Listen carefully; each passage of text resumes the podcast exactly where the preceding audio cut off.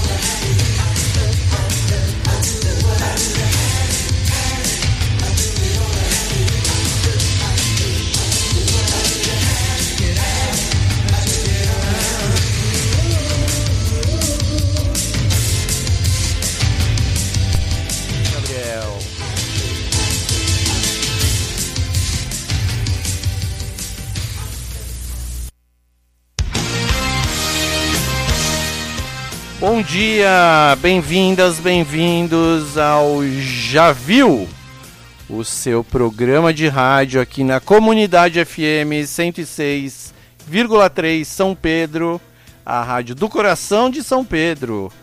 Hoje com um clássico do cinema dos anos 90, Nove e Meia Semanas de Amor.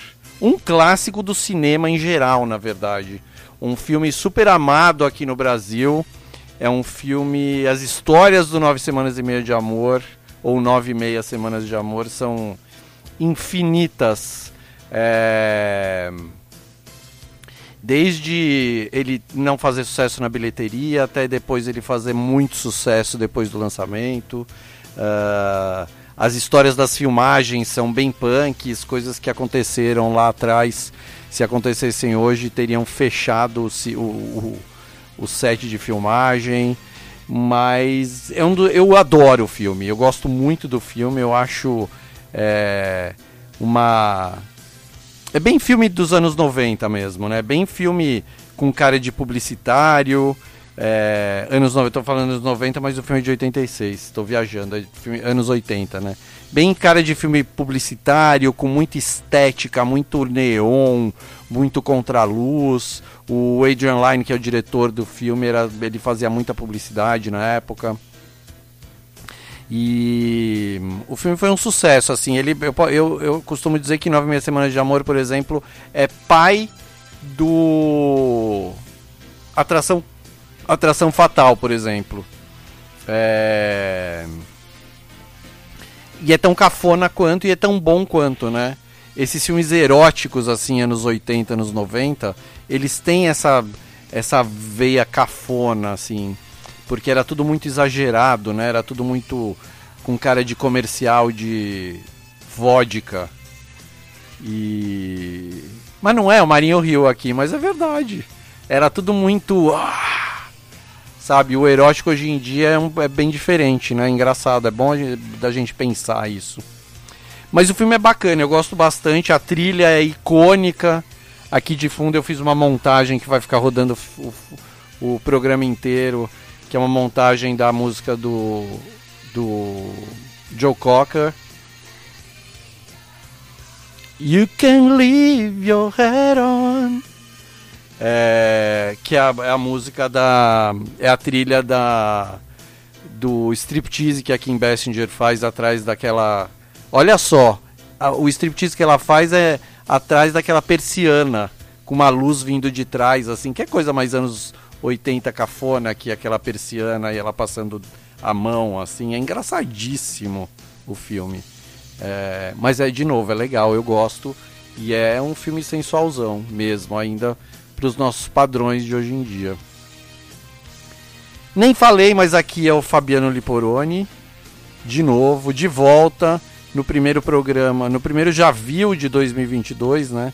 Tirei um hiatinho, assim, é, juntei férias de fim de ano com medo da Covid e tô de volta hoje. É, o Marinho está aqui me ajudando nos, nas picapes e nos botões da rádio. E vamos, pelas próximas duas horas, falar de filmes, deste filme, de outros filmes, de séries. Hoje falar até de, do clipe da Anitta, da música nova da Anitta. Vocês não sabem o, Aue que está fazendo esse clipe que é totalmente baseado em filmes. É... Vou contar da Anitta na TV americana. A mulher estourou lá fora. Depois de tudo que ela faz aqui, agora tá. Já era lá fora também. Tô bem feliz pela Anitta. Ela podia me pagar. Anitta, me patrocina, louca, né? Pede patrocínio para todo mundo. E quem tá me vendo aqui no TikTok, tá vendo que eu tô com um fone novo da Beats que me patrocinou. Eu fiquei enchei tanto o saco deles que meu tinha quebrado, ganhei um novo. Vale a pena falar, gente, me patrocina. Estamos aqui na 106,3 FM do coração de São Pedro, Comunidade FM, às 10h38. A rádio mais ouvida da cidade. Sim, sim. Comunidade FM é a rádio mais. É a FM mais ouvida da cidade de São Pedro, saibam disso. Graças a vocês que estão nos ouvindo agora, que sempre estão junto conosco em todos os programas. É... Bem-vindas de novo, bem-vindos de novo. É... Hoje vai ser vai ser nove e meia semanas de amor direto. O filme com o Mickey Herc e a Kim Basinger. A história. A primeira curiosidade do filme. Lá nos anos 80, comecinho dos anos 90, na verdade, eu trabalhei com o Rubens Evaldo Filho. Eu era redator do programa dele na HBO, na primeira na TVA, depois da HBO. Trabalhei por anos com ele. E acho que eu já contei aqui outro dia que antes da internet, do Google, dessas coisas todas, o Rubens era o próprio Google, ele era o, o IMDB ao vivo, o Google ao vivo de cinema. O cara sabia tudo mesmo, mesmo, mesmo porque não tinha internet, ele precisava decorar as coisas e ele tinha facilidade para isso, né? E Dentre outras milhões de coisas que ele me ensinou, que o cara era bom, ele era generoso, sabe? Ele ensinava, a gente, a gente trabalhava com ele e aprendia muito com ele, porque ele fazia questão de dividir o que ele sabia e como ele. Uh, como ele fazia para aprender tudo que ele sabia de cinema também era muito legal. E todo dia, todos os dias, eu trabalhava com ele todos os dias, né? A gente passava todas as tardes juntos. Ele chegava na TV uh, eh, depois do almoço e ia embora no fim da tarde. Isso quando não tinha pré-estreia, porque a gente via nas pré-estreias de manhã. Mas todos os dias ele me fazia uma pergunta que eu tinha que de alguma, de alguma forma pesquisar sem internet na época e responder para ele no outro dia, né? E eu lembro que uma das perguntas que ele fez é, foi sobre o título do Nove Meia Semanas de Amor. Por que, que o filme chamava Nove Meia Semanas de Amor? Se você assiste o filme, você. E eu tinha visto o filme, esse filme várias vezes já se você assiste o filme, você não descobre porque ele chama Nove Meia Semanas de Amor, porque em momento algum é dito, uh, é explicado o título do filme, mas ele tinha uma explicação bem bacana e eu vou contar a explicação daqui a pouco, depois da próxima música. Nós vamos ouvir o tema de amor de Nove Meia Semanas de Amor do Jack Nietzsche e depois vamos ouvir a faixa Cane do Stuart Copeland, que era o baterista do Police e na carreira solo ele fez participou dessa trilha. Aí ah, a primeira música que a gente ouviu, I Do What I Do, é a música tema do, do ela foi lançada como música tema do Nove Meia Semanas de Amor, que é a música do John Taylor, que era o é ainda, né, o baixista do Duran Duran. E que na época, nessa época, em 86, a banda tava num hiato, assim, eles foi quando eles lançaram Uh, dois discos, a banda se dividiu em, do, em duas, o Power Station e o Arcadia. E eles lançaram dois discos, metade da banda fez o Power Station, que era o John Taylor mais o, o baterista, o esqueci o nome dele agora, também o outro Taylor da banda. E o Simon Le Bon e o Nick Rhodes fizeram o Arcadia, que era uma era uma bandinha mais eletroniquinha, assim e tal.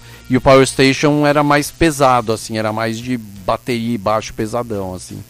E o I Do What I Do, na verdade, é uma música solo do John Taylor. Que foi, era a música. Era para ser a música tema do Nove Meia Semanas, mas essa que está aqui ao fundo, a música do Joe Cocker, acabou virando a música fetiche do filme porque é uma música sensual, sempre foi, é uma música antiga, né? Mas a, depois do filme, depois dela ser tocada tantas vezes no filme e, e, e, ser ligada, ser relacionada tanto ao filme, ela acabou virando uma das músicas de todas aquelas essas pesquisas fazem, ah, faça a lista de músicas para namoro, suas músicas preferidas para namoro.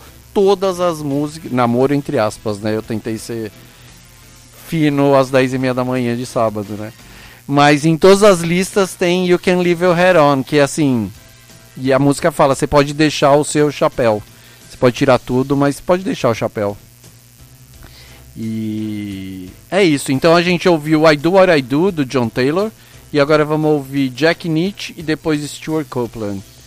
E aí depois eu volto e conto o porquê do título de Nove e Meia Semanas de Amor. Já viu?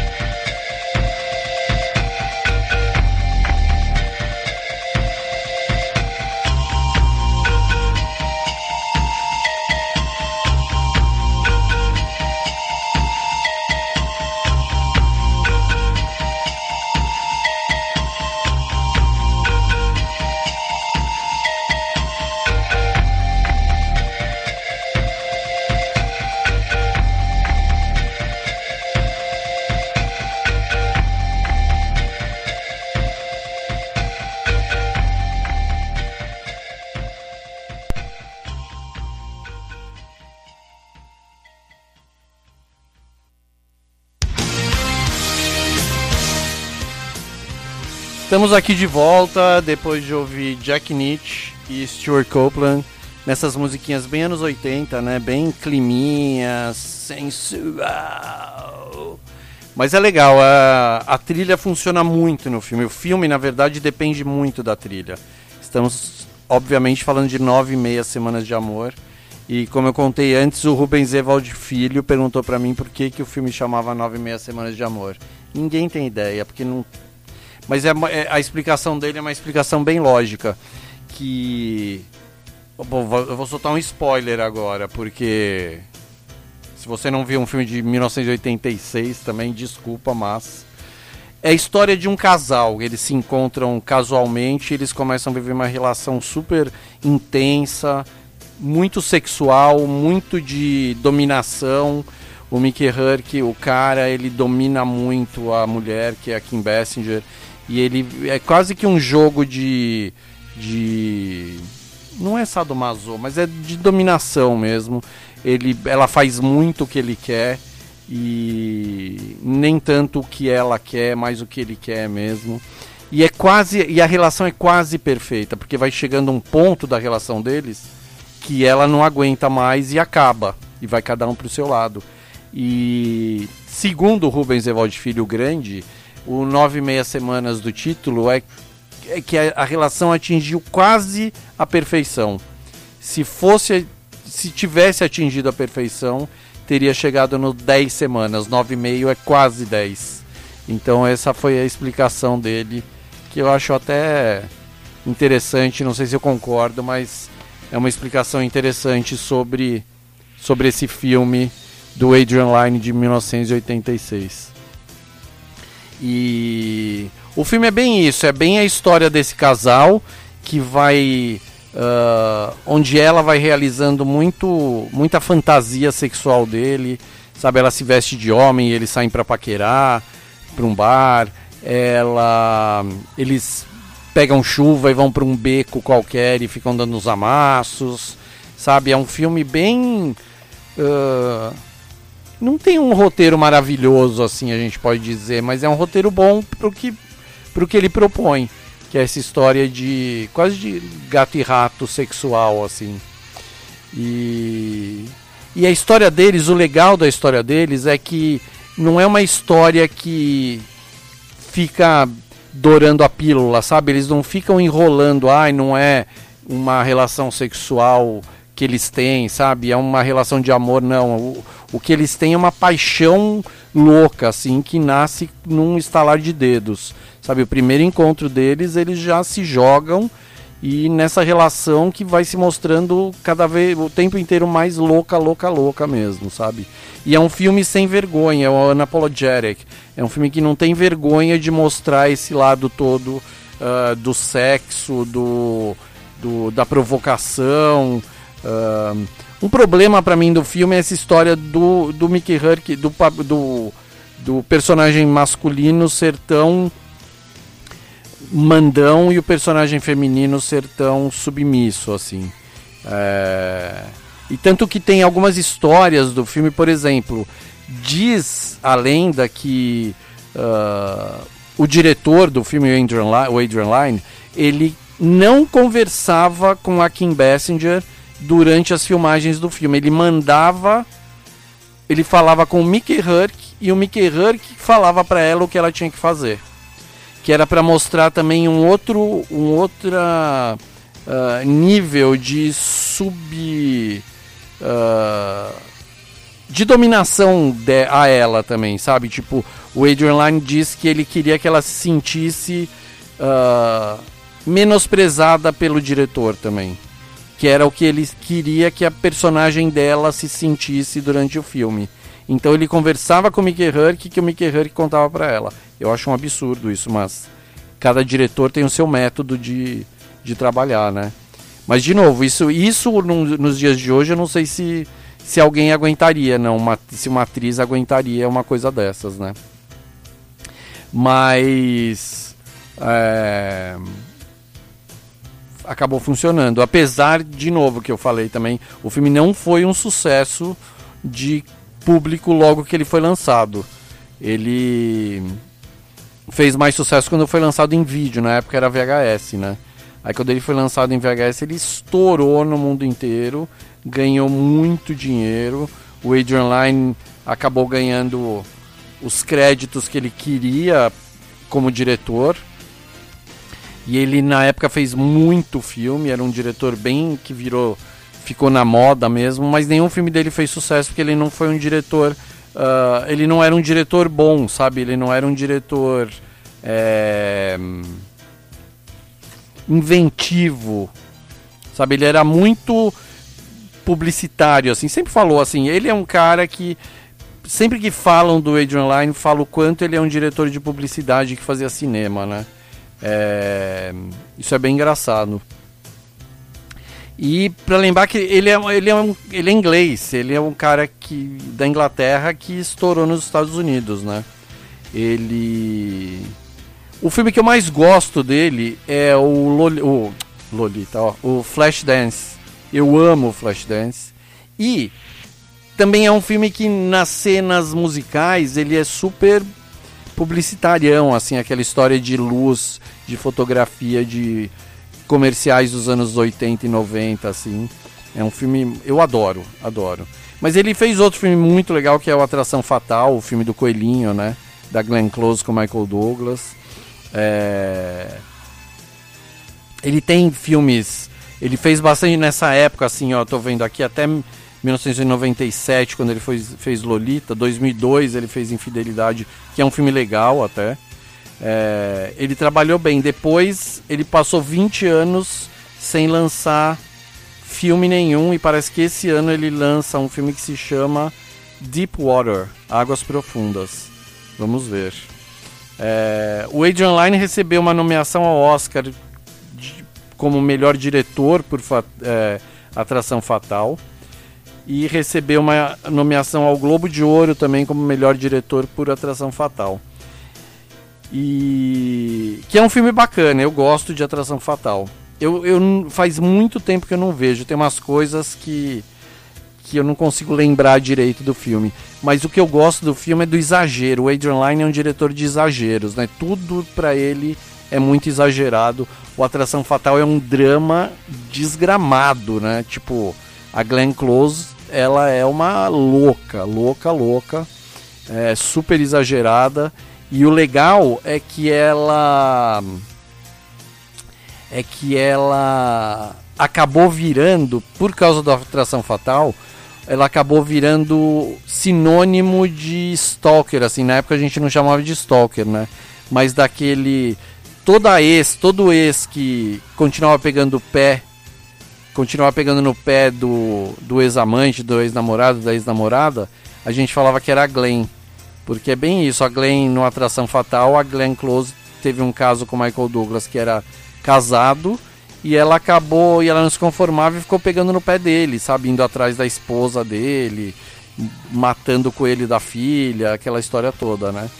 E então lá nos anos 90 a gente ia, ó a Glenn aí, que era quando chegava a mulher louca atrás de alguém, ou o cara louco atrás do ex, né? E é engraçado. E, e é Adrian Lyne, é o diretor do Nove Meia Semanas de Amor, que fez o que fez.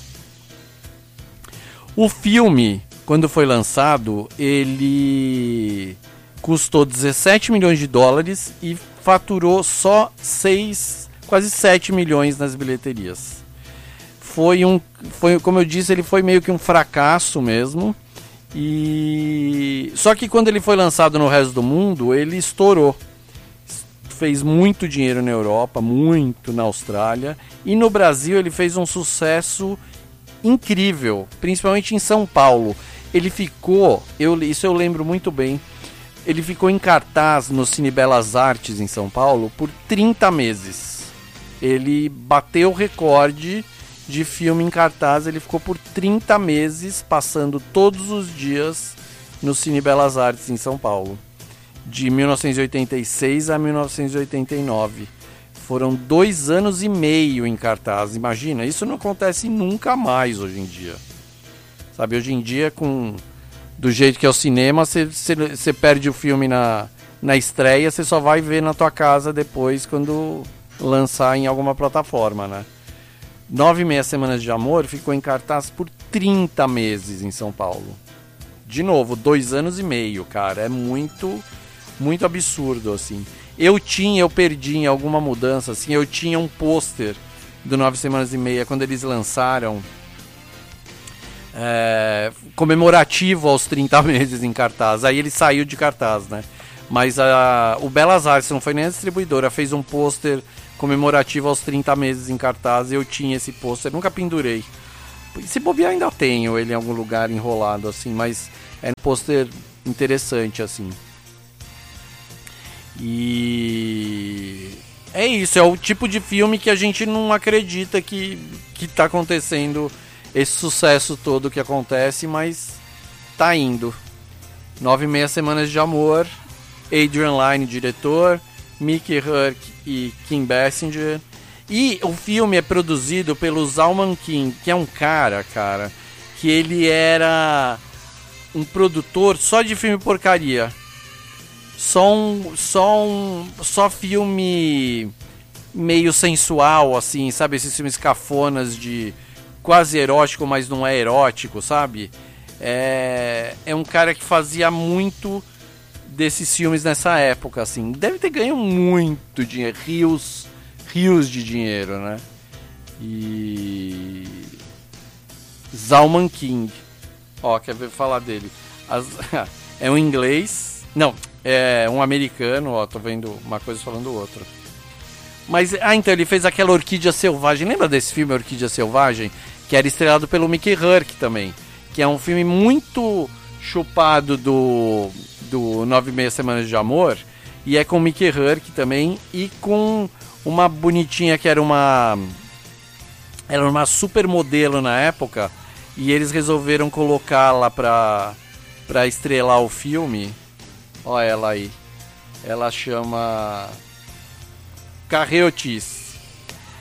E puta, foi. Foi. Coitada dela. Foi tão detonada porque ela era muito ruim. Porque eles achavam que eles conseguiriam lançar uma nova Kim Basinger. Só que a Kim Basinger era uma grande atriz da época já. Sabe, ela era atriz de verdade. A Carrie Otis acabou virando atriz depois, mas ela estreou em Orquídea Selvagem e não foi o que estavam esperando mesmo, assim, né? Então, é um, um, mais um dos grandes fracassos do, do Zalman King. E você entra na página dele aqui no, no Google, você vê um monte de pôster de filmes do Zalman King, parece que é o mesmo filme. Que é um monte de mulher sensual com a boca para cima, segurando o colo, assim, beijando.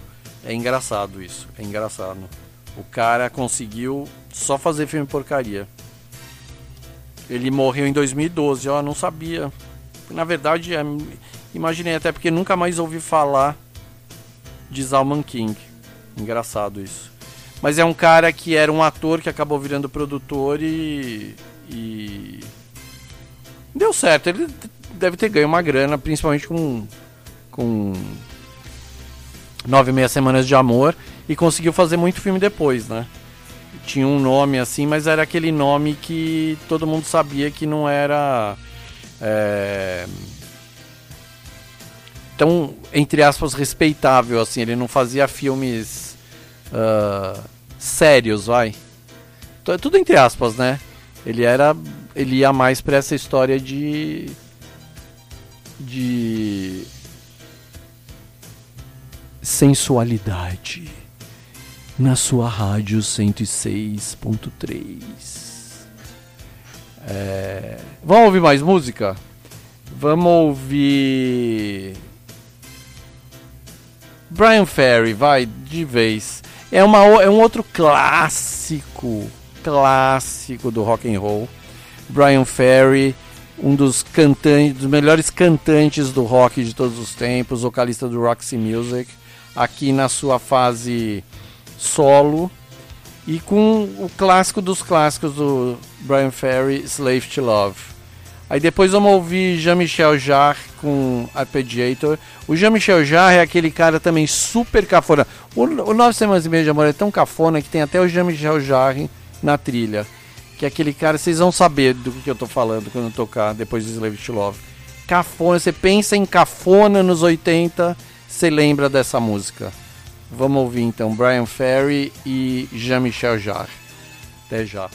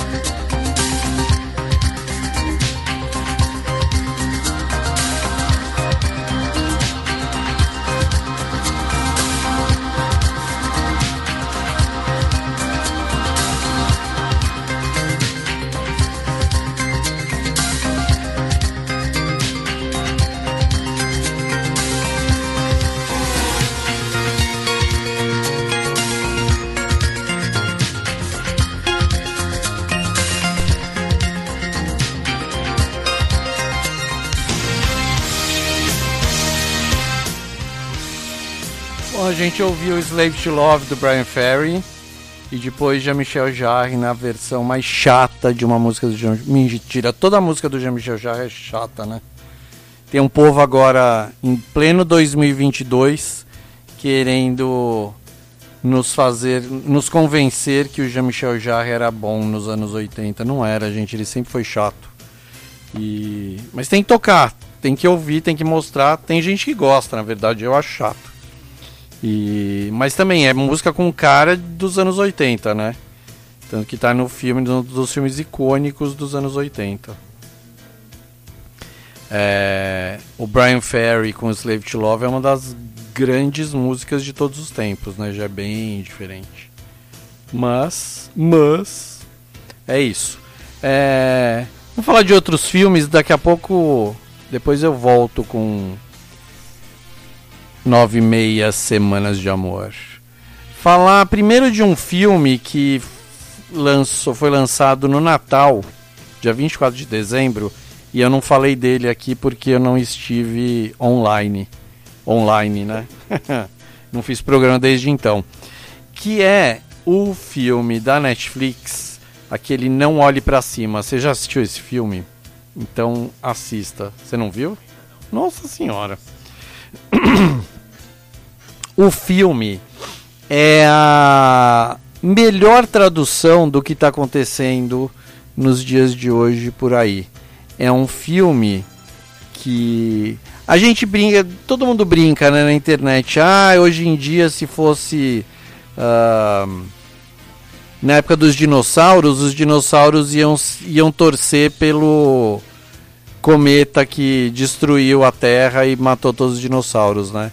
Esse filme é exatamente isso. É, cientistas de uma universidade americana descobrem que tem um cometa que vai colidir com a Terra.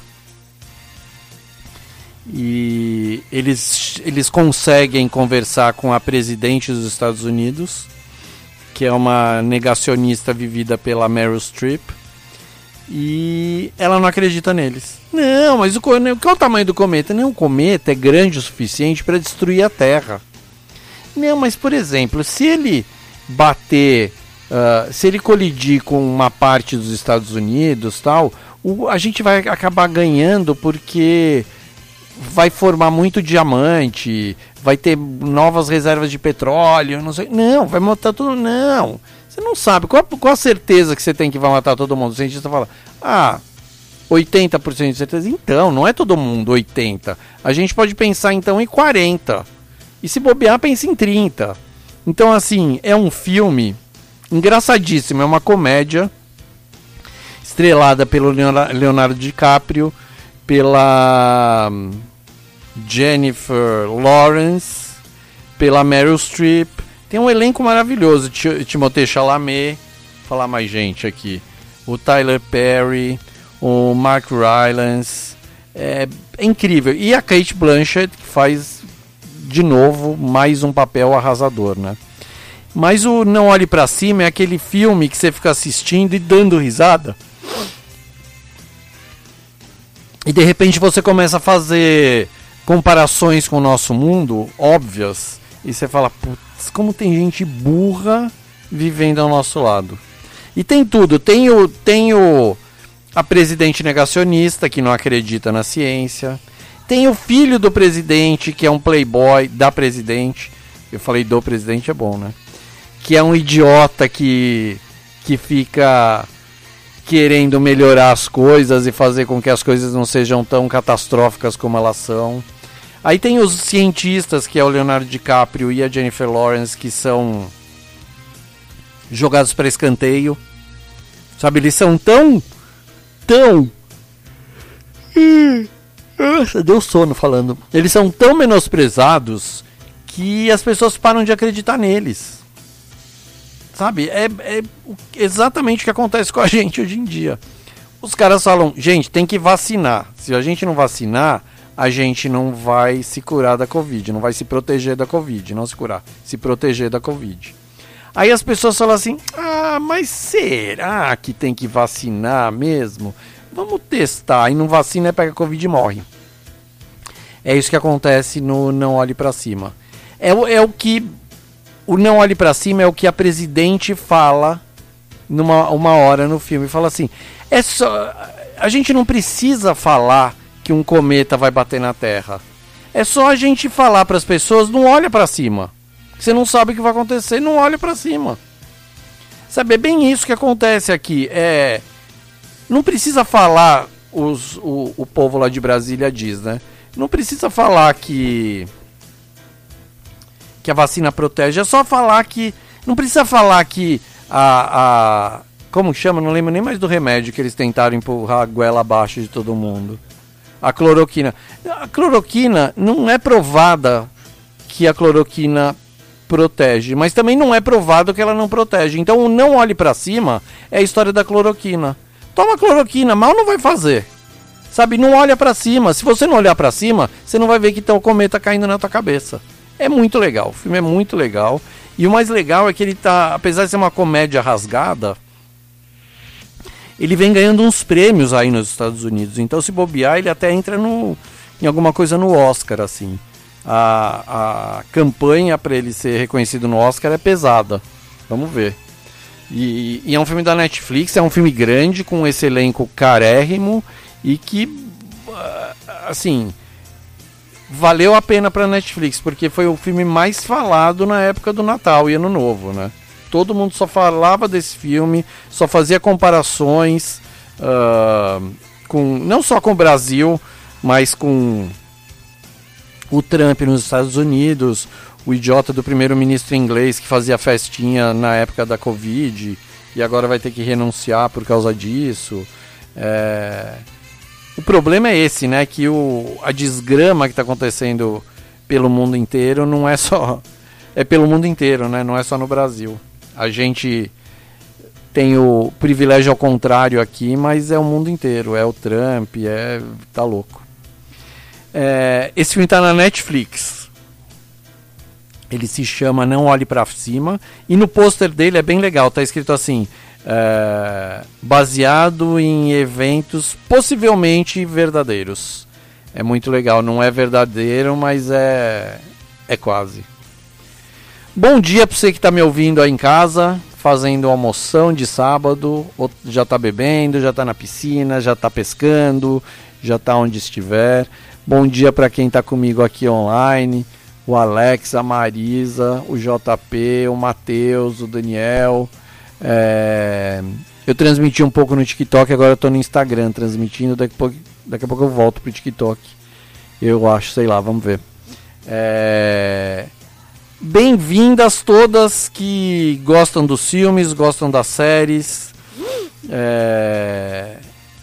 A primeira dica então que eu dou é assista Nove Meia Semanas de Amor se você não assistiu. Tem na Netflix o filme tem no Google, tem um monte de lugar. Assista, não olhe para cima se você ainda não assistiu, porque o filme é uma é uma sátira das melhores. E eu vou dar mais uma dica agora para não assistir. Não assista se você é como eu e ama Matrix. Não assista o filme novo do Matrix que está na Amazon, porque eu quase chorei no meio do filme de tão ruim que é e de tão é, decepcionante. E é um filme que acaba acabou com os meus sonhos de Matrix. Porque o primeiro filme, Matrix, Matrix mesmo, o primeiro filme, é um filme que explodiu meu cérebro quando eu assisti no cinema. Eu fiquei chocado sair do cinema assim, tipo, putz, isso é filosofia pura na melhor história pop possível. As diretoras inventaram movimentos de câmera, sabe? É um filme revolucionário mesmo. Aí o segundo e o terceiro já são filmes não tão legais, né? São continuações que não precisavam ter acontecido. Agora, 20 anos depois, eles lançam, eles, o estúdio, né? E a Lana Wachowski, a diretora, lança esse Matrix Resurrections. É, com quase todo o mesmo elenco do filme. Tá lá o Keanu Reeves, tá lá a outra fofa tal. Mas é um filme que É, sabe o que parece? Parece que usaram sobras dos primeiros filmes para fazer esse filme novo, porque o roteiro é um roteiro besta, não tem porquê. Uh, o filme em si é um filme que não tem nada de, de interessante tecnicamente, ou de roteiro, ou de narrativa. É um filme que não precisava ter assistido. Só que tem um personagem no filme. Porque no filme, assim, o, Matri a, o Matrix, a Matrix, dentro do filme, é um jogo de computador. E aí, é... que é um, é um jogo que fez muito sucesso, onde o personagem do Keanu Reeves é o cara que inventou o jogo. E ele agora trabalha. Só que faz 20 anos que ele inventou o jogo. E agora ele trabalha numa empresa que comprou esse jogo, ele é um desenvolvedor, é um dos sócios da empresa, e tá lá um velho que trabalha fazendo jogo de computador meio falido, assim. E aí o, o, o, sócio dele, que na verdade a gente descobre que é o dono da empresa mesmo, chega para ele e fala assim, ó, quero fazer uma continuação do Matrix. E se você não fizer, você criou o Matrix. Se você não fizer, eu vou dar pra molecada fazer. Nisso, isso é no começo do filme. Nisso a gente percebe que a Lana Wachowski e a irmã dela, que são gêmeas diretoras, elas devem ter recebido um, um pedido sutil desses da Warner Bros., que é a, a produtora do filme, falando assim: olha, a gente quer uma continuação do Matrix. Se vocês não fizerem, a gente vai chamar uma molecada para fazer. A Lana fez, a irmã dela, esperta, não fez. Ela não participa do filme, não escreveu roteiro, nada. Ela só tem crédito como produtora, porque ela é também uma das donas do filme, né? Mas ela não participa do filme. E. E a Lana foi lá e fez, caiu nessa. Devia ter deixado uma molecada fazer para não ficar com esse sentimento de culpa errado, errada pro resto da vida por ter filme, feito um filme tão decepcionante assim. Mas o filme tá na Amazon. É assim. É... Ao mesmo tempo que é ruim ver, é legal assistir porque a gente. Quem gosta de Matrix, como eu gosto, por exemplo, faz um revival daquela época bacana, né? Do, do primeiro filme. São os personagens, tem um monte de coisa vivida no filme. É, a gente lembra, tem umas coisas bem que enchem o coração de felicidade assim, mas o filme é muito, muito ruim. É um filme de novo que não precisava ter sido feito. Foi por um capricho de alguém lá da produtora, da dona do filme. E eu acho que é uma decepção inacreditável. Mas a vida é cheia de decepções, né, pessoal? A gente não pode se dar bem e gostar de tudo. E o Matrix Resurrections é uma dessas decepções da vida. Já o Não Olhe para Cima da Netflix é um filme que deve ser visto. É uma grande surpresa das boas. Vamos ouvir mais música e depois eu vou falar de mais filme. Eu vou falar de um cara que. Um filme sobre um cara que achou que a guerra, a Segunda Guerra Mundial não acabou e viveu 30 anos achando que ainda estava na guerra. Filmão. E tem uma ligação boa com o Brasil. Aguardem aí. Vamos ouvir agora Corey Hart e Rage Eyes e depois Dal Belo com Black on Black.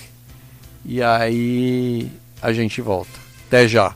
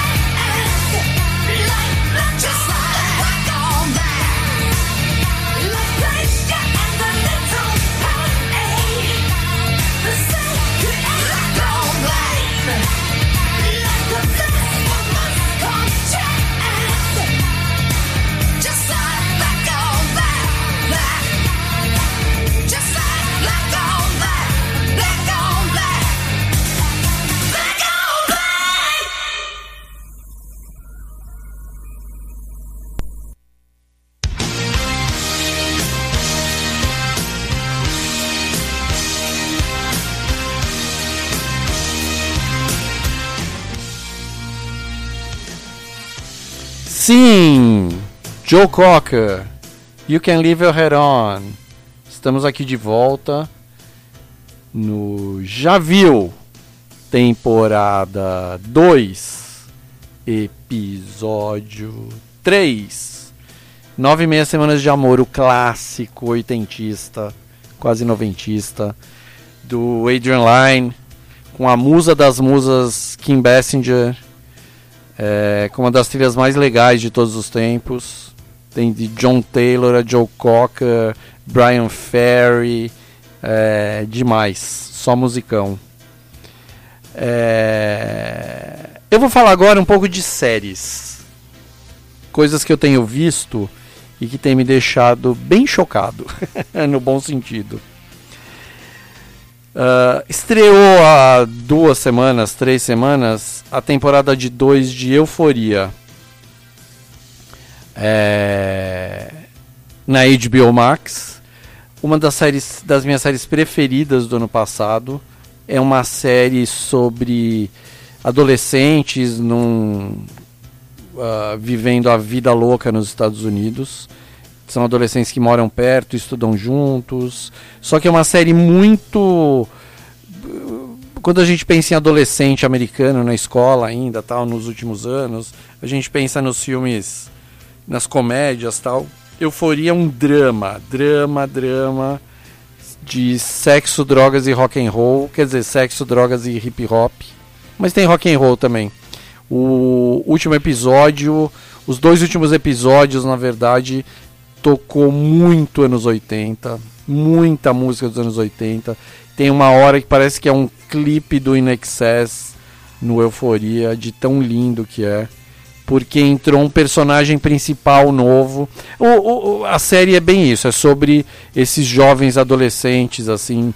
Uh, não tão mais jovens do que adolescentes, né? Eles têm seus 17, 18 anos de idade e que vivem a vida louca nesse lugar. Eles são muito sexualizados, eles se jogam mesmo e só que a gente acha que eles são sexualizados, mas à medida que a série vai passando, a gente vê que uh, as relações hoje em dia são diferentes da minha época, por exemplo. Não tem nada a ver, obviamente. É, vendo o que a molecada hoje em dia faz com o que eu fazia com a idade deles, eu fico nossa, que idiota que eu fui. Podia ter feito mais. Bem. Até parece, né? Não é isso. Mas Euforia é, é assim, é uma série muito boa, estrelada pela Zendaya, que é aquela atriz que era da Disney, que agora tá, fez Duna, tá fazendo, fez Homem-Aranha, ela é namorada do Homem-Aranha. Aliás, Homem-Aranha é um outro filme que eu vi agora na época do Natal e não gostei tanto, não. Mas Uh, Euforia é incrível. A trilha da série é uma das coisas, mas se você quiser entender o que os jovens estão ouvindo em 2022, assista Euforia. Principalmente os jovens americanos, né? É uma série americana. Mas a trilha é de um produtor americano, americano que se chama Future. E é uma das coisas mais lindas. A trilha da primeira temporada é incrível. É, eu ouvi sem parar o ano passado e a trilha dessa segunda temporada é tão incrível quanto. Tem um monte de vídeo. Hoje em dia a gente vê o quanto a música faz sucesso é, se ela vira trilha de vídeo viral do TikTok. E a trilha de, de, de euforia da primeira temporada tem vários virais do TikTok que, são, que usam músicas da trilha da euforia pro bem e pro mal. tem uns vídeos bem punks e tem uns vídeos bem lindos assim. Então Euforia tem que assistir porque essa segunda temporada ouso afirmar a partir depois só de três episódios, né, quatro, que ela é melhor que a primeira temporada.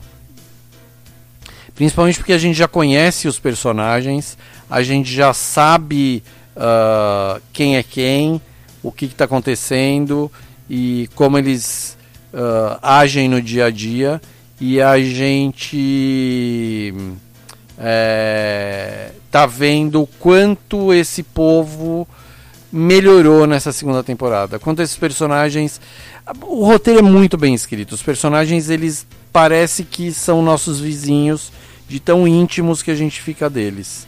É, é muito incrível. Euforia tá no HBO Max. Super recomendo. Lindo, música boa, fotografia boa, figurino bom, elenco inteiro, só tem gente linda, sabe? Só tem gente linda. E de só tem gente linda. E todo mundo muito uh, bons atores e atrizes. É, e bem dirigido, né? Todo mundo muito bem dirigido.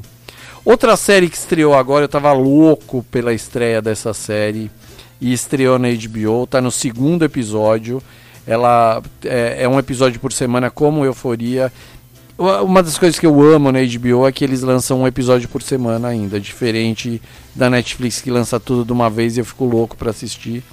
É, eu adoro ver um episódio por semana. E essa série nova que eu vou falar agora, ela se chama The Gilded Age. É um drama de época, se passa nos anos 1880 em Nova York. A série foi escrita pelo criador do Dalton Abbey, aquele inglês uh, que fez essa série clássica inglesa Dalton Abbey. Agora fez uma série meio que emulando Dalton Abbey nos Estados Unidos, só que é sobre Dalton Abbey é uma fala dos milionários na época também, só que através dos dos dos serviçais desses milionários. O Gilded Age não, fala é, é muito legal, uma história sobre poder, é uma série sobre poder e fala de como os milionários americanos da época, principalmente as mulheres, o quanto elas se sentiam superiores aos novos ricos. Exatamente isso. É, elas falam que elas são velhas. É bem legal. Elas falam que elas são o velho dinheiro e que elas não querem ter con contato com o novo dinheiro. É, só que assim, a gente vai percebendo que o novo dinheiro é muito maior que o velho dinheiro e que elas têm que se ligar porque a coisa vai pegar e já está pegando. No segundo episódio, o primeiro episódio é um episódio de duas horas, parece um longa que onde eles explicam todos os personagens e conta a história central é a seguinte. Uh, essa família, essa, são duas irmãs que são milionárias em Nova York. Elas moram numa super casa ali na Quinta Avenida, que hoje é cheio de prédios. E elas são muito ricas. E elas recebem para morar com elas. Elas são é, mais velhas, elas têm lá os seus 60 e poucos anos de idade, assim. E pra, em 1880 isso era ser muito velho com 60 anos de idade, né? Diferente de hoje em dia. E elas recebem para morar com elas uma, uma sobrinha que elas não conheciam, que é filha do irmão delas, com quem elas eram brigadas, porque o irmão delas fez alguma coisa com elas que a gente não sabe ainda, que elas, eles eram do interior americano. E o irmão delas fez alguma coisa com elas quando elas eram pequenas e elas foram morar em Nova York com uma tia-avó delas, com a avó delas, e acabaram uh, vivendo sob influência desse dinheiro de Nova York viraram pessoas importantes em Nova York, no, no, na alta sociedade de Nova York. E a filha desse cara, esse cara morre. Esse cara tem uma. Uh, não, não vou contar como ele morre, nem porquê. Mas ele morre e a filha dele acaba sem um tostão e vai morar com as tias em Nova York. Uma das grandes coisas da série é que ela é estrelada por ninguém mais, ninguém menos que uma das minhas atrizes principais da TV americana, que é a Christine Baranski, que ela é uma grande atriz da Broadway, cantora, dançarina, é... e ela é a grande estrela do, do The Good Fight, que é uma outra série muito bacana. Uh... A, a ela, ela é essa milionária americana velha, aquela do dinheiro velho. A irmã dela é a Cynthia Nixon, que fez o. O. Nossa, esqueci o nome agora. Como é o nome daquela série das quatro amigas de Nova York que agora teve um remake? Sex and the City. A Cynthia Nixon era a loira uh, do Sex and the City mais velha, mais alta assim. E ela é a irmã mais nova. E tem um elenco muito bacana. Tem a Carrie Coon, que ela fez o Leftovers tem a Thaisa Farmiga, que é filha da, da Farmiga dos filmes de terror. E a atriz principal, que é essa menina que sai da, do interior e vai viver com as tias em Nova York, ela é ninguém mais, ninguém menos que a filha da Meryl Streep. Eu não sabia disso quando eu fiquei sabendo, fiquei meio chocado. Ela é ótima, ela é ótima. Ela se chama. Ela se chama Louisa Jac Jacobson. Jacobson, é, filha da Meryl Streep. Uh, então, The Gilded Age está na HBO Max também. Tá no segundo episódio. É uma série incrível. E o Matheus está falando aqui, ó. Ah, tá falando do de Euforia. A série e a trilha são muito boas mesmo. É sensacional como eles conseguiram deixar a gente atento e preocupado ao mesmo tempo, como se a todo momento fosse acontecer alguma coisa séria.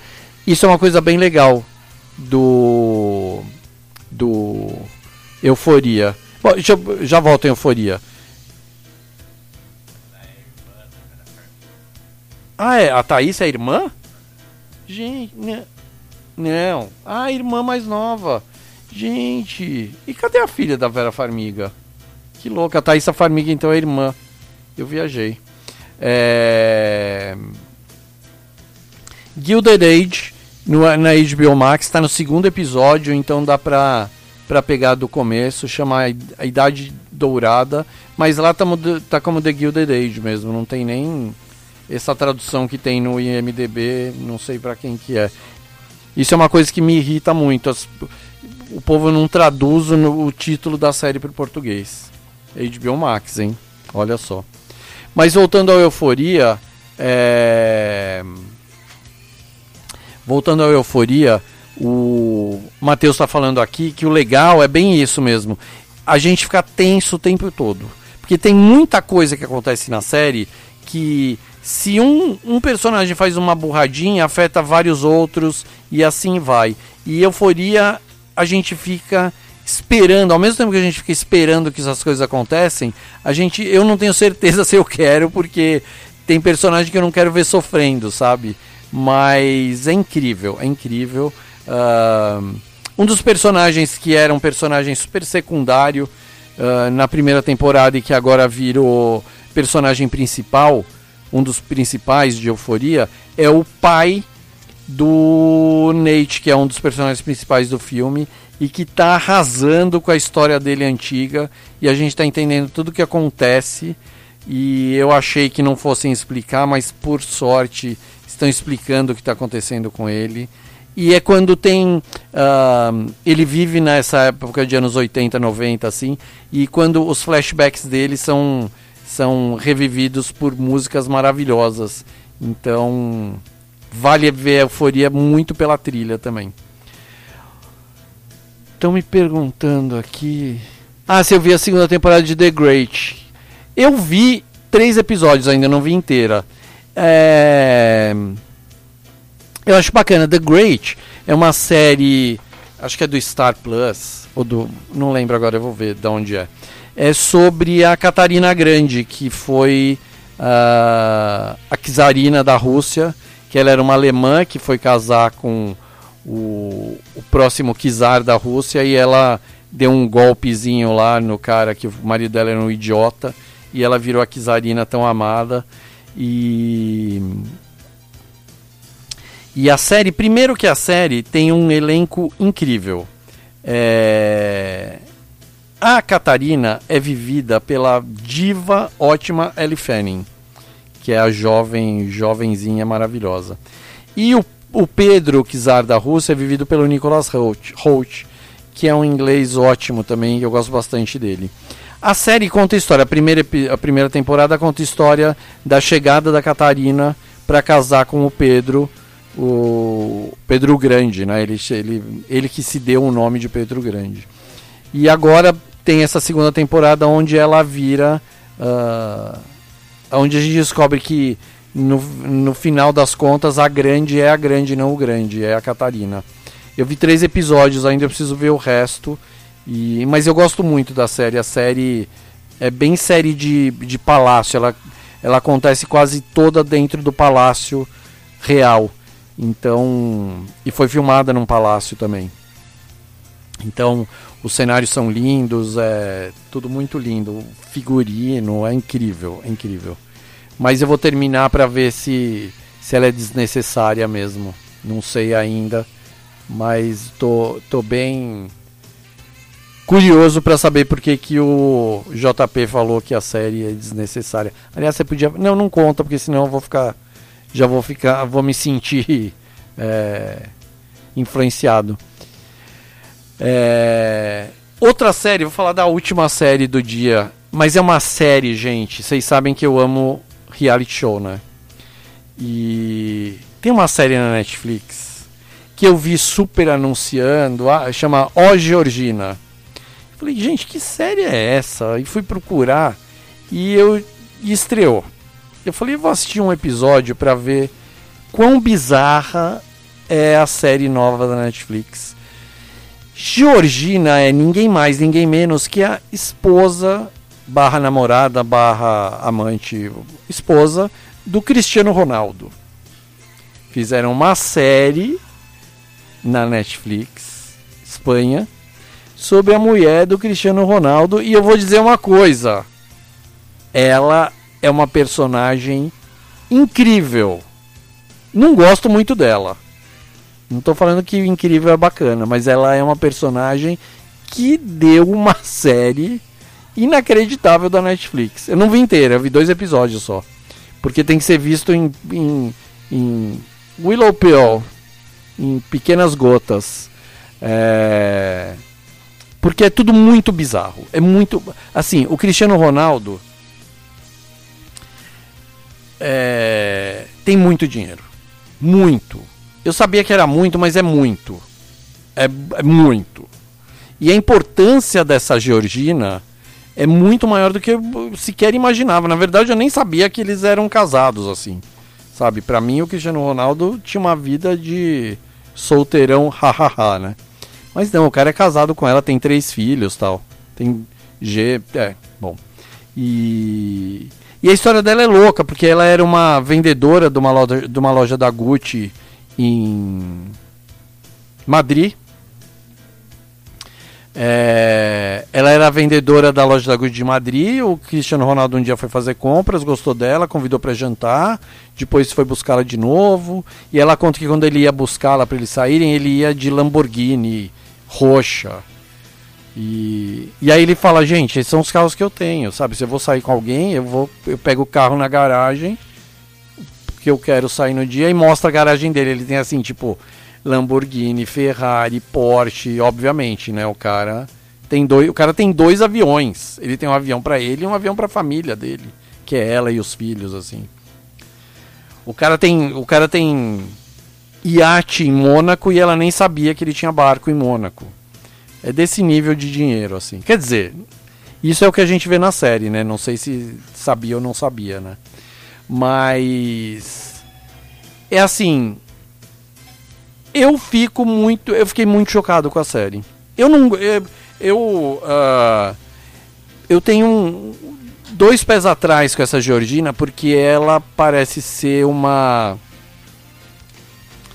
uma dessas pessoas que não tinham nada e de repente fica bilionária e, e sobe a cabeça e ela é uma babaca assim e o jeito dela falar, sabe? Ah, e aí mostra as casas que eles têm.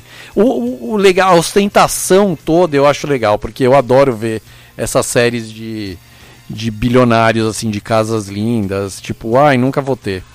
E eu acho engraçado, bem como. Acho engraçado mesmo, sabe? Tipo, o que esse povo faz com o dinheiro. Mas ela é bem. É, ostentadora do mal, assim. É, se vocês assistem esse, aquelas séries de uh, Housewives de Atlanta, Housewives de não sei da onde, aquelas séries americanas, daquela mulherada que é rica, que não é bilionária, que é rica. E que se faz de, de dona do mundo, sabe? Que trata as pessoas mal. A Georgina é isso, só que a Georgina é mais rica que todo mundo ainda. É incrível. Mas juro, assistam pelo menos o primeiro episódio, porque os dois primeiros episódios, eu ia falar só o primeiro, mas aí eu vi o segundo também e o segundo que fala do iate do cara e o que eles ele ele vira para ela e fala assim: Ah, por que você não vai passar o fim de semana no iate de Mônaco? Ela tem iate, ela tem, tem aquele barquinho gigantesco lá. E leva os amigos, ela leva uma galera. Sabe? É meu sonho, na verdade, eu vejo essas séries porque meu sonho é um dia ser amigo de bilionário. E podia ser, ser da Georgina, eu ia engolir seco assim. Mas ela, ah, vamos, vamos, vamos. Aí ela leva, ela chega no iate já tem a irmã com o marido, outra amiga, outro amigo, outra amiga, outro amigo, já estão esperando lá comendo caviar enquanto tomando champanhe e ela está chegando no iate. É muito legal, é muito louco. É um, são mundos. Uh, esses, esses realities de bilionários, para mim, parecem quase ficção científica, sabe? São mundos que eu não consigo acreditar muito que eles existam. E o que eu, eu queria só terminar de falar dessa série, porque eu acho que a grande coisa, a grande inteligência dessa série é que ela fala muito bem do Cristiano Ronaldo, ela série, não ela a Georgina obviamente o tempo todo, né? Mas a série fala muito bem do Cristiano Ronaldo o tempo inteiro, tecendo elogios, dizendo que ele é o máximo o tempo inteiro, sendo que ele mal aparece na série. Mal aparece. Mas a gente vê uh, o dedo dele o tempo inteiro em tudo que acontece na série é por causa do Cristiano Ronaldo. Então é uma coisa bem interessante. Diferente, isso que eu queria falar. Diferente da série do Neymar que estreou agora também na Netflix, que é uma série que não serve para nada. É o tipo de série que onde o pai do Neymar quis fazer uma série do Neymar para falar do pai do Neymar. A série do só que assim, a pretensão do pai do Neymar é a pretensão da Georgina. E o Neymar não fica sendo bacana na série. Porque a série sobre o Neymar fala mais do pai do Neymar do que do Neymar. Sabe? E isso não é uma coisa legal. Deviam ter, fe ter feito um filme tipo o King Richard, que é o filme do. que, que passou agora, eu não sei. Ele, eu acho que ainda está em cartaz porque o filme está é, com chance de ser indicado ao Oscar. É um filme com Will Smith que ele faz o pai das tenistas americanas, das irmãs da Serena e da, da outra irmã lá. Serena Williams e Venus Williams. E ele é o Richard, o pai delas, que é o cara que fez com que elas virassem uh, o que elas viraram. Quer dizer, isso a gente. Eles querem que a gente acredite no filme. Sabe? Quase tirando uh, o, os méritos das duas. Sabe, quase, quase, quase. No filme diz que ele é tão importante quanto as duas. Tive ter feito um filme do pai do Neymar disso, um filme de duas horas. Sabe, mas se não, fizeram uma série de. Eu não vi a série inteira do Neymar, obviamente, porque é insuportável. Mas pelo que eu vi, é, é inacreditável. É inacreditável a pretensão do pai do Neymar. Se tivessem feito uma série nos moldes da Georgina, nos moldes do Cristiano Ronaldo, que ele não tá, assim, o, o legal da série, assim, ele não esconde nada, ele não esconde nada o, o Cristiano Ronaldo.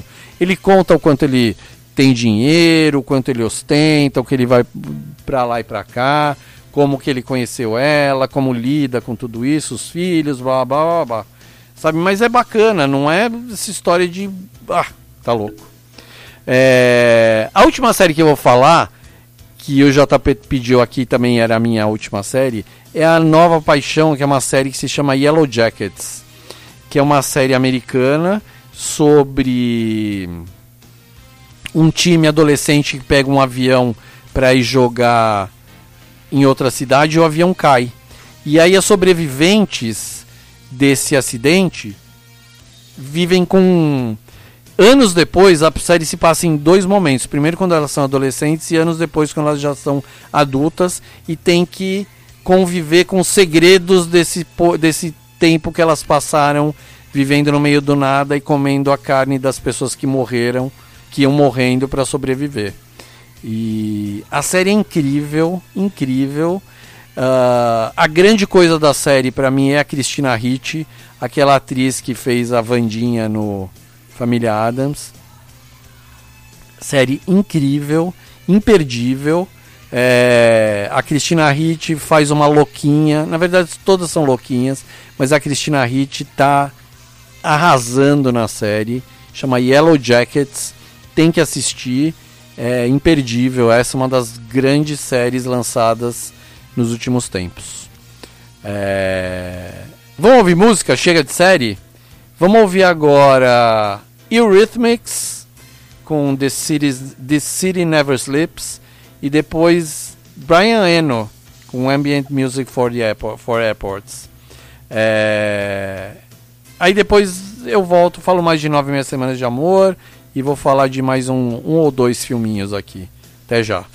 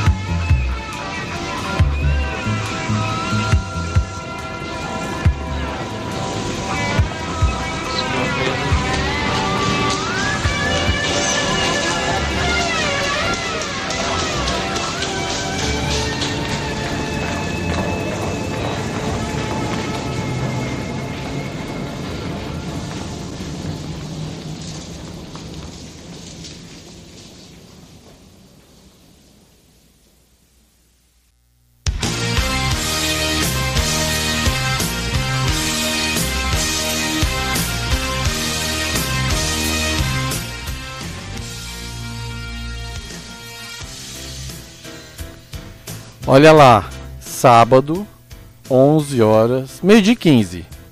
Você acordou agora, tá com preguiça. Putz, preguiça, não vou cozinhar. Liga lá no Jardim São Pedro Supermercados.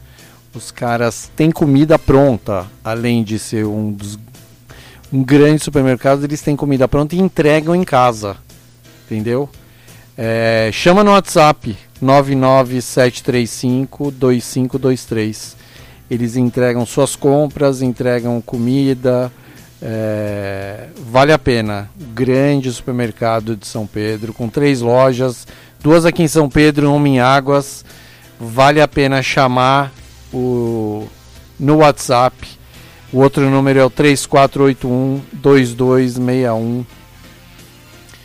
O, toda terça, quinta e sábado vou, tem pão rústico italiano os pães de São Pedro são maravilhosos. O, madrinho, o Marinho é viciado no pão de torresmo. Viciado. Ele está esperando mandarem para cá. E acho que umas duas, três semanas atrás eu comprei o pão de torresmo Marinho. Pena que eu não mandei para você. Mas também dura meio dia em casa, né? É... Tá Vocês estão ouvindo a chuva? Vocês estão vendo a chuva? Tá animal aqui, né? Mó, mó chuva. Mó chuva. Liga lá, Jardim São Pedro Supermercados, mais qualidade para sua família. Agora, vocês não vão acreditar o que vocês vão ouvir aqui. A música nova da Anitta e depois eu volto. Preparem-se.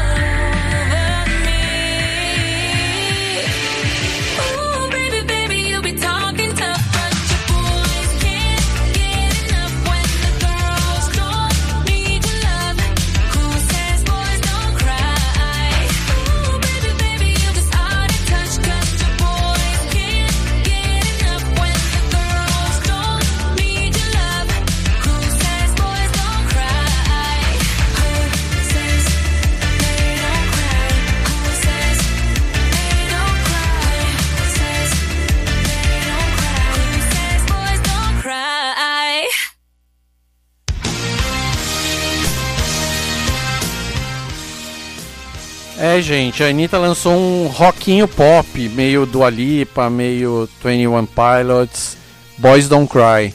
A música tá estourando nos Estados Unidos, acreditem ou não, mas a Anitta é uma das grandes pedidas do ano nos Estados Unidos. Ela essa semana deu entrevista no programa do Jimmy Fallon, que é um dos maiores programas talk shows americanos. E o cara perdeu tempo com ela. Segunda vez que ela vai lá, ela foi outro dia cantar. E agora ela sentou para dar entrevista. É uma das poucas brasileiras e brasileiros que já deram entrevistas longas em programa em talk shows americanos. Uh, isso e assim, todo mundo quer dar entrevista pro Jimmy Fallon, porque você fica lá e depois canta tua música, tua música vai pro espaço de felicidade, né? E imagina, eu fico imaginando a fila de pedidos e a fila de convidados que tem um programa desses. E a Anitta conseguiu. Ela. Antes dela, eu só lembro de duas pessoas que fizeram entrevistas de ir e voltar e voltar. Brasileiras uh, nesses talk shows americanos. A primeira foi a Fernanda Montenegro, quando ela concorreu ao Oscar e perdeu para Gwyneth uh, Paltrow. Uh. Ela foi em tudo quanto é show, tudo quanto é programa, foi um sucesso, porque ela falava inglês, como tem que ser, né? É, foi no a entrevista dela no David Letterman uma das coisas mais legais que tem. E a outra pessoa que é a grande brasileira no mundo que vivia nos talk shows e tudo quanto é programa é a Gisele Bündchen, né? É, ela só perde agora para a Anitta, que a Anitta está onipresente. Ela já foi jurada do The Voice mexicano, ela está fazendo um monte de programa nos Estados Unidos. Ela focou a carreira uh, dela nessa nova fase, na carreira internacional mesmo, em inglês. Sabe, ela já fez. Uh, já, já teve o foco cantando espanhol e agora ela se ligou que o inglês é o, é o que dá dinheiro mesmo, apesar dela ser. Ela respira dinheiro, ela expira dinheiro, né? E Boys Don't Cry, essa primeira música dela em inglês, que é uma mistura de pop com rockinho anos 90 tal. O, o legal da música que eu toquei aqui é porque o clipe é cheio de referências a filmes. No programa do Jimmy Fallon, a, a Anitta explica essas referências. Ela diz o seguinte: que ela não usa outros artistas da música como referência, principalmente para fazer clipe. E agora ela, ela dirige os clipes dela também. Ela é tão insuportável que ela também dirige, entre aspas, estou fazendo aspas aqui com a minha mão, os clipes dela também. É... E ela, ela diz que ela usa referências de filmes nos clipes dela. E em Boys Don't Cry, eu vou citar alguns filmes que ela faz referência que são incríveis. A primeira cena do filme é ela fugindo dos ex-namorados dela. É, são zumbis. E o filme é todo meio gótico, dark, assim, po gótico popzinho e tal. Então ela começa o clipe fugindo dos ex-namorados zumbis dela, que é uma referência ao Madrugada dos Mortos e ao Resident Evil. Uh, é bem legal a cena. Aí ela tem uma cena também muito boa, que é baseada no Meu Namorado é um Zumbi, que é com Nicholas Holt, que ela tá em casa e tem o namorado zumbi deitada, deitado no ombro dela enquanto ela tá cantando. Vocês não viram esse filme? É um filme muito legal. Se não me engano, tem na Netflix. Que é o Nicholas Holt, que eu falei dele no, no, no seriado da The Great da Catarina Grande. Aqui ele faz um zumbi que tem um, um surto de zumbi pelo mundo e tem alguns zumbis bacanas. E aí uma menina começa a namorar com ele e tenta namorar escondido, só que o namorado dela é um zumbi. Muito legal. Aí tem uma cena da Anitta no, fazendo, refazendo Titanic, que é uma hora que a Rose coloca o espartilho do Titanic, que a mãe dela põe o espartilho nela, e, ela tá, e a Anitta tá usando o colar do, da joia do Titanic, lá, o coração do oceano. Muito legal. Uma réplica, porque o Coração do Oceano está no fundo do mar, né? Ou a Anitta conseguiu o original para fazer o clipe. Quem sabe? Agora, a coisa mais legal do clipe da Anitta é que ela casa no clipe com a roupa do casamento, que é, com a roupa que a Winona Ryder usou para casar no Beetlejuice com o Beetlejuice. Sabe aquele filme Os Fantasmas Se Divertem, que é um dos filmes da minha vida, é um dos filmes que eu mais assisti na vida, que eu amo de paixão. É o filme do Tim Burton, do começo da carreira do Tim Burton com Michael Keaton. Na época que o Tim Burton amava o Michael Keaton e fez o Beetlejuice, fez o Batman com o Michael Keaton. E a Winona Ryder casa. Uh, uh, na verdade, a Winona Ryder tem o casamento da personagem da Winona Ryder com o, o fantasma do mal Beetlejuice. E a Anitta usa o mesmo vestido vermelho de casamento e a mesma franjinha de pontas, assim. É muito bacana. Quando eu vi o clipe, eu falei: filha da mãe, a Anitta é boa mesmo. Não tem jeito. Aí tem cena que ela reproduz Harry Potter, tem ela reproduzindo o Quinto Elemento, É Noiva em Fuga, aquele filme da Julia Roberts e um monte de coisa. Então, assim, a Anitta estourou mesmo, a Anitta já é, aceita que dói menos e agora ela tá lá nos Estados Unidos quebrando tudo nas paradas, fazendo. Uh, participando dos programas e o mais, uma das coisas mais legais de todas é que ela vai tocar no Coachella, que é o grande festival de música uh, nos Estados Unidos. E quando eles lançam, é um festival que acontece durante dois fins de semana, sexta, sábado e domingo de um fim de semana, e depois no outro fim de semana repete. É, quando eles lançam o festival, eles lançam o pôster. E no pôster tem assim, é dividido por dia, primeiro dia, segundo dia, terceiro dia. Aí o grande nome que aparece em cada dia é o grande nome tipo Billie Eilish, que é um dos grandes nomes do Coachella. Aí, uh, os outros nomes do dia tem, sei lá, 100 shows por dia, 50 shows por dia.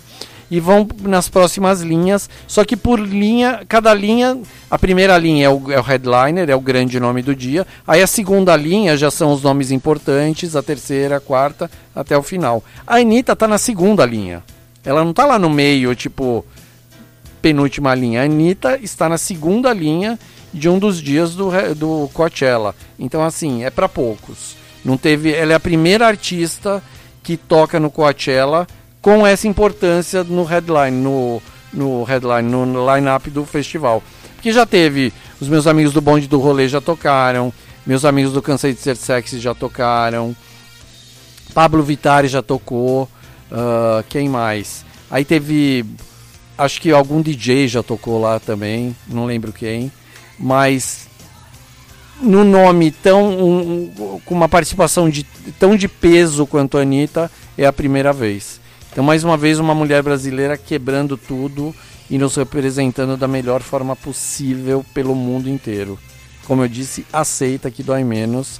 A Anitta é incrível. E já era, gente. Putz, acabou, são meio de 26. É, vamos tocar You Can Leave Your Head On do Joe, Co Joe Cocker. E sábado que, sábado que vem eu volto com mais filmes. Eu ia falar de mais um monte de coisa, não deu tempo. Eu volto e falo sábado que vem.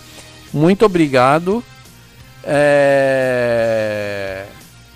Então vou tocar, vamos tocar Devil com Bread and Butter e vamos terminar o programa com Joe Cocker, que é essa música que está aqui de fundo, esse esse edit que eu fiz. Aí vamos tocar a versão original de You Can Leave Your Head On. Então primeiro Devil e depois Joe Cocker.